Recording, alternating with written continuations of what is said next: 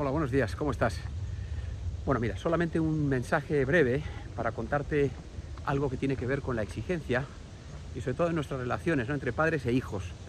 Eh, creo que es algo que suele pasar muy habitualmente, lo escucho mucho y a mí me pasó en una ocasión respecto de una bronca monumental que le eché a una hija mía por algo que yo consideraba que no estaba bien, algo que ella había hecho. Y esto es algo que observo mucho, ¿no? Eh, los padres, en nuestra labor educativa para con nuestros hijos, pues tratamos de, inculcarles lo mejor. Y cuando, cuando ellos no corresponden o creemos que no corresponden, pues nos enfadamos, nos frustramos. Y yo creo que hay que diferenciar bien en cuánto, cuánto hay de ese incumplimiento eh, o sea, en nuestra bronca y cuánto hay de nuestra frustración por no ser capaces de trasladar a nuestros hijos las enseñanzas, los aprendizajes que consideramos que son oportunos. ¿no? Y tengo la impresión que cuando les abroncamos, cuando les castigamos, eh, no sé, verbalmente, algunos incluso físicamente, barbaridad me parece, eh, pues más tiene que ver con nosotros, con un, con un autocastigo, ¿no? con un, lastimar a, a, la persona que, a una de las personas que más queremos, que son nuestros hijos, pero en el fondo haciéndonos un daño tremendo a nosotros. ¿no?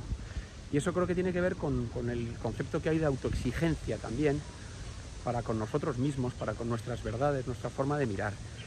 Y creo que debemos de repensar esta, esta forma de exigir a nuestros hijos y, pensar que ellos también se tienen que vivir, se tienen que equivocar, que efectivamente hay una parte cuando, cuando no cumplen, pues bueno, de, que corresponde como padres explicar, analizar, eh, reconvenir seguramente, pero en su justa medida, ¿no? Eh, no vayamos a irnos a, a, sumarle a eso todo lo que tiene que ver con nosotros mismos, estrictamente, no con ellos, sino con nosotros, con nuestro concepto de la autoexigencia y nuestra frustración de no ser capaces de conseguir un resultado eh, que proyectamos en ellos, ¿no? en los niños.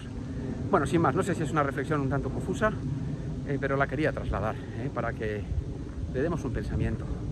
Sí, con más liviandad, ¿no? Las cosas también, también los, ellos tienen que aprender, ¿no? Y muchas veces las palabras duras, gruesas, no es lo que, lo que más ayuda, ¿no? Pero bueno, así es, y así será siempre. Un abrazo, que tengas un gran día, cuídate mucho. Chao.